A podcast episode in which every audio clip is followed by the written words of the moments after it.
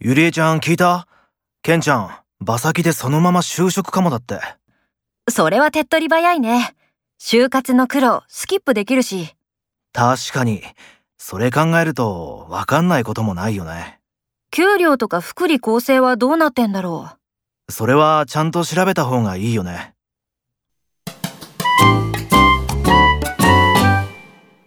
最近のこの街の開発状況って、あんまりネットにも出ていませんね。う。ネットで調べるよりも、市役所に聞くのが手っ取り早いんじゃない